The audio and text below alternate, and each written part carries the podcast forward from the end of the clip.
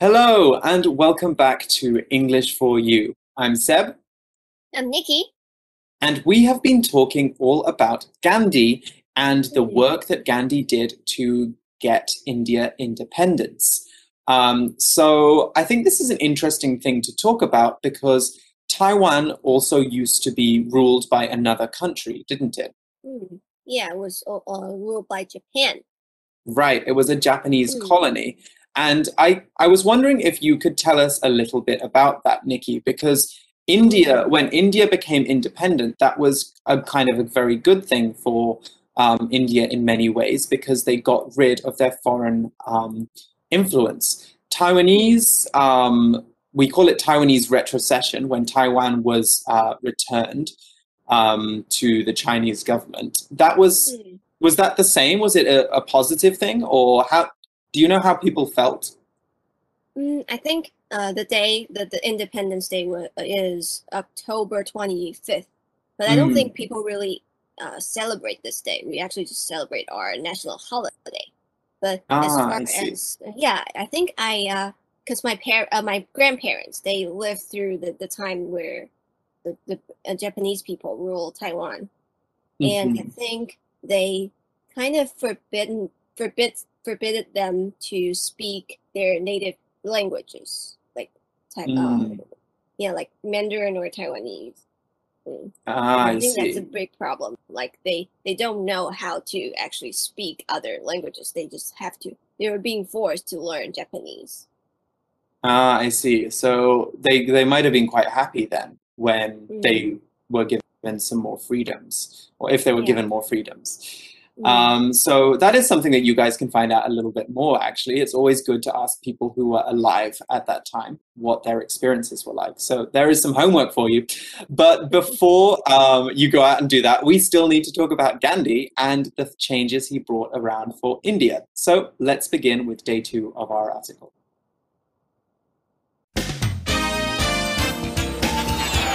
Reading. The spirit of Gandhi lives on through the International Day of Nonviolence. By the end of 1930, tens of thousands of Indians, including Gandhi, had been thrown in jail. However, the Salt March had created a lot of publicity for India. The British wanted to solve the problem. So in 1931, they released Gandhi. Lord Irwin, who oversaw the British in India, then agreed to negotiate with him. Gandhi accepted the release of all the protesters and the right for Indians to be able to make salt. In exchange, he agreed to stop his current protests. There was still a long way to go to gain Indian independence, but the Salt March was a huge first step to achieving it. Now, on October 2nd, which is Gandhi's birthday, the world celebrates the International Day of Nonviolence. This is a day that aims to promote peace, tolerance, and understanding. It teaches people about the effectiveness of peaceful discussion when they push for change. So today's article begins by saying by the end of 1930, tens of thousands of Indians, including Gandhi, had been thrown in jail. Mm, okay, so really they were trying to clamp down, weren't they? They were trying to Mm. control what was happening by throwing everybody in jail, by putting them in prison. Now, we have this word including, which is a very useful one, which you can use in lots of different situations. It's a preposition, and we use including when we want to say that one thing is part of a bigger group. It's a linking word, so normally we talk about something big and then use including to give exact examples of the things that might be in that big thing. Now, this might sound a bit vague, so let me give you an example. I enjoy all kinds of mountain sports, including skiing and snowboarding. Here, mountain sports is a big category. There's lots of different kinds of mountain sports, and I like them all. What including does is tell you some specific sports which are within those sports that I like. So I like all of them, and two mountain sports that I like are uh, skiing and snowboarding. Here is another example. Gemma has been to every country in Europe, including Italy and Turkey. Both Italy and Turkey are countries that are in Europe, so we can use including to emphasize that Gemma also went to these places. 那我们接续上一次讲到的甘地以及当时印度人所面临的状况，因为他们后来是因为开始抗议，所以到了一九三零年的后段，有非常多的印度人，那这当中包含了甘地本人，都被逮捕入狱。 Include 当动词的时候呢，指的就是包含，那这边的 including 就变成了一个介系词，又或者我们可以换句话说，Gandhi was included as well。那相反的，我们可以用动词 exclude，意思是没有包含或者是排除。那第一个例句呢，说我非常喜欢各种跟山有关的活动运动，包含了溜冰和滑雪。那第二个例句说，Gemma 去过了欧洲每个国家，其中包含意大利和土耳其。Mm-hmm. Exactly, exactly. So the article continues. However, the Salt March, this is the name of what happened mm. um, when uh, in day one, which we talked about, where they walked 380 uh, something kilometers, 85. Um, mm-hmm. 85, 385 kilometers. This was the Salt March. However, the Salt March had created a lot of publicity for India, right? It made people talk about India a lot and the problems there. Now, march is an important word. When people take part in a march, they walk through a town, city, or the street in a big group. This might be part of a protest, which we talked about in day one, which is when people say they are very angry about something that is happening in a place. Marching can also be part of a parade, though. So, parades are similar to protests, but they are very happy events. They normally happen when people are celebrating something. So, for example, Taiwan has the Taiwan Pride Parade, which is when people celebrate LGBTQ rights.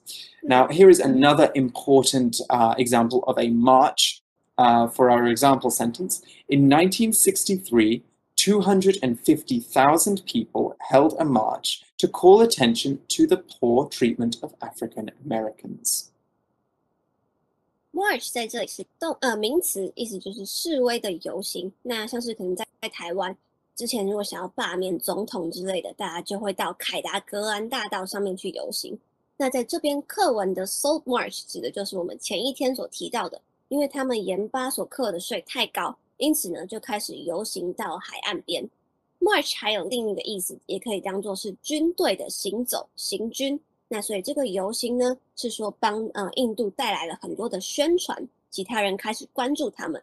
Publicity 是名词，指的就是宣传或者是关注。Mm-hmm. So the article continues the British wanted to solve the problem. So in 1931, they released Gandhi. Okay, so they put him in jail, thinking that would solve the problem.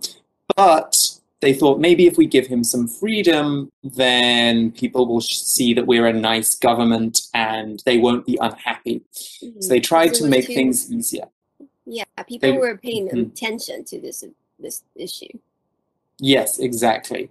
So they released Gandhi. Now, when we release some release someone or something, we let them out of a place where they were trapped. So normally we use this for to talk about releasing people from jails, prisons, mm-hmm. and cages. So in the article, Gandhi was in prison.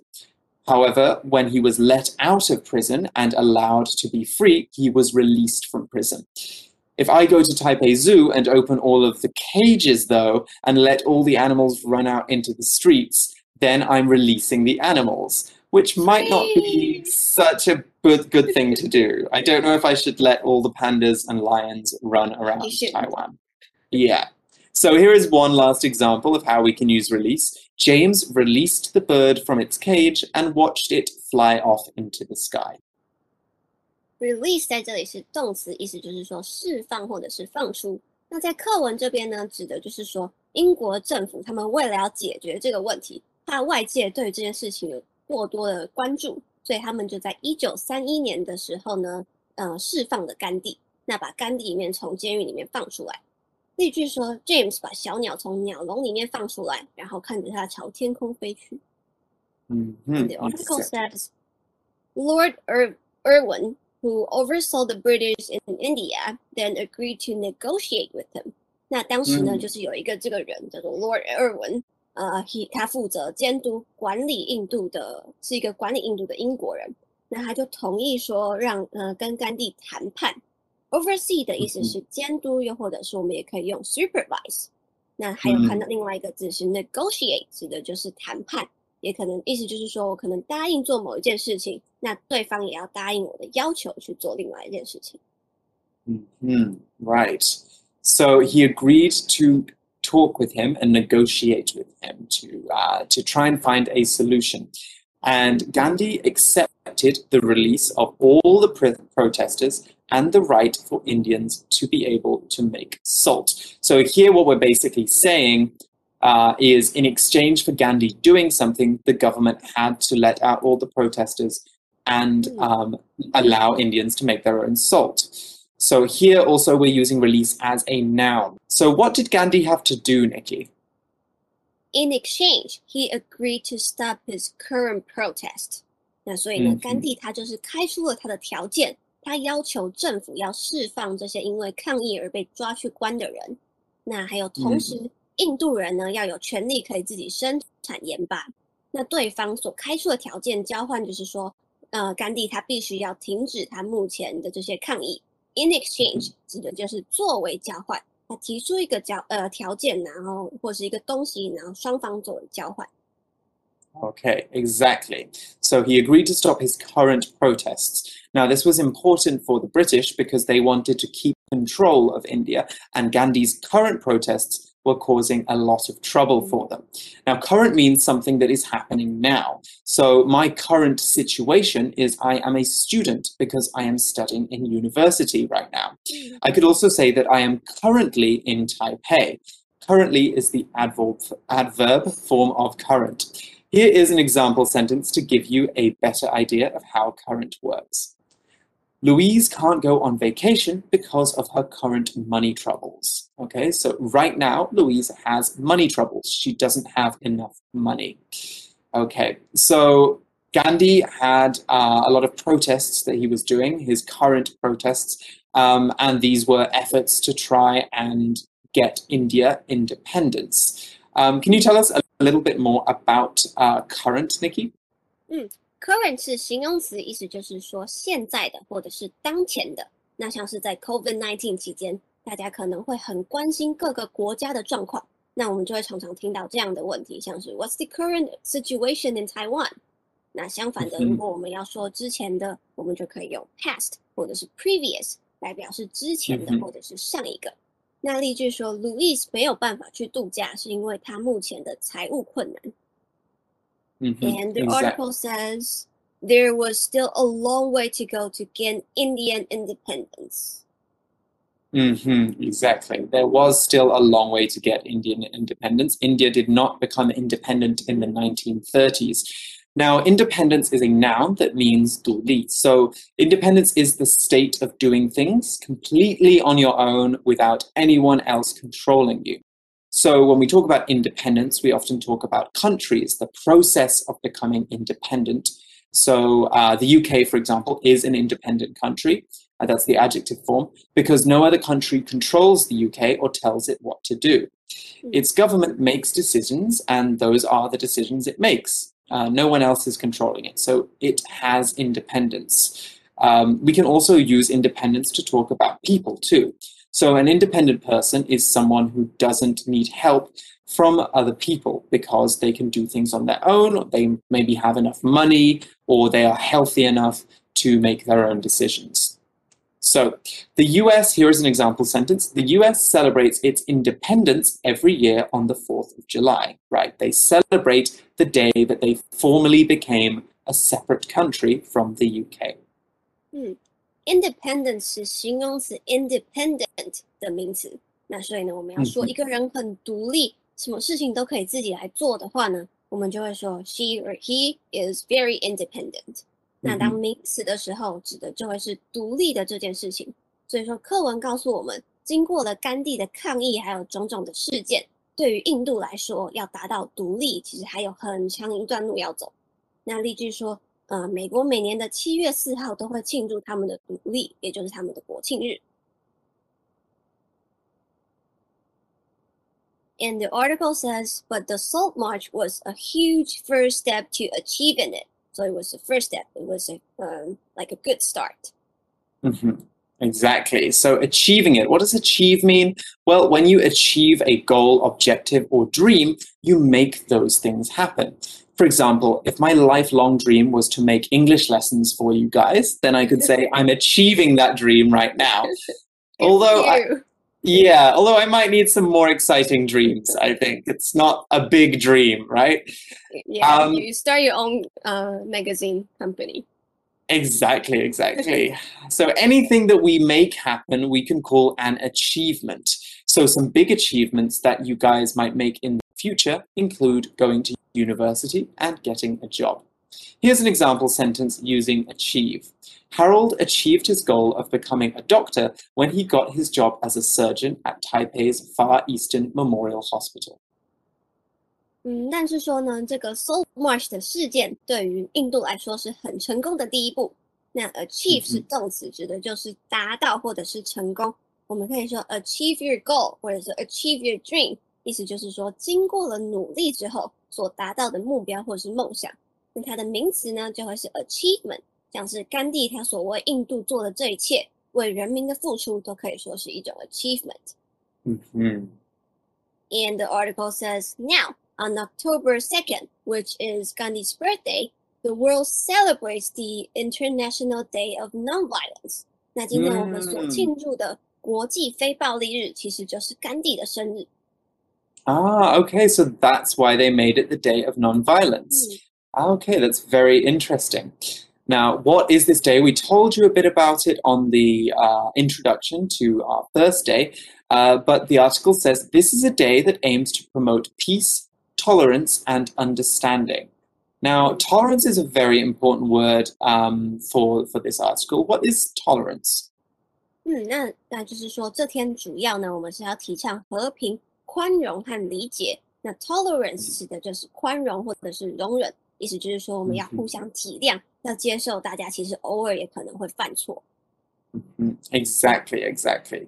So the article goes on to say it teaches people about the effectiveness of peaceful discussion when they push for change. Okay, so Mm. the importance of us using peaceful protests and discussions and our words instead of our fists and our guns to make things different. 那甘地的不合作运动呢，还有之后的国际非暴力日，都是要提醒我们，还有告诉我们，当你在积极争取改变的时候呢，和平的对谈讨论是非常有用的。Hmm exactly. Well, unfortunately, that's all the time we have for uh, talking about this story. There's a lot of interesting stuff you can learn about Gandhi and the independ- and the independence movement in India because it went on for a lot longer. Um, so I highly encourage you guys to learn more about that. Um, but for now, we need to go to our For You Chat question.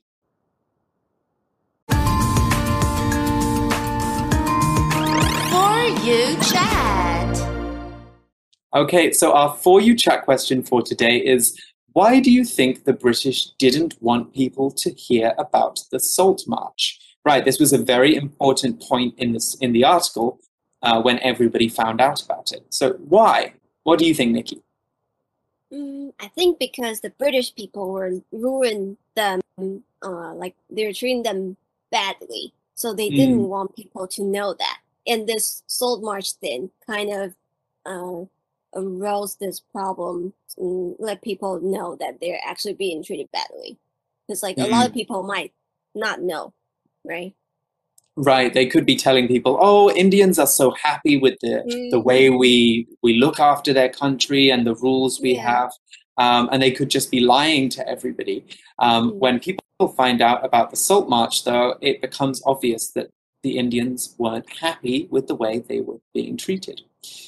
Okay, so yeah, that's a very good point. What do you guys think? Why did the British want people to not know anything about the Salt March? You guys can discuss that, and we will join you again soon for more exciting articles. For English for You, I'm Seb, I'm Nikki. and we will see you again soon. Bye bye. Vocabulary Review including. All of the students, including Alice, will be coming on the school field trip. March. Dr. Martin Luther King Jr. led a march in Washington, D.C. for civil rights. Release. The police decided to release the young man after they realized he had not stolen the car. Current.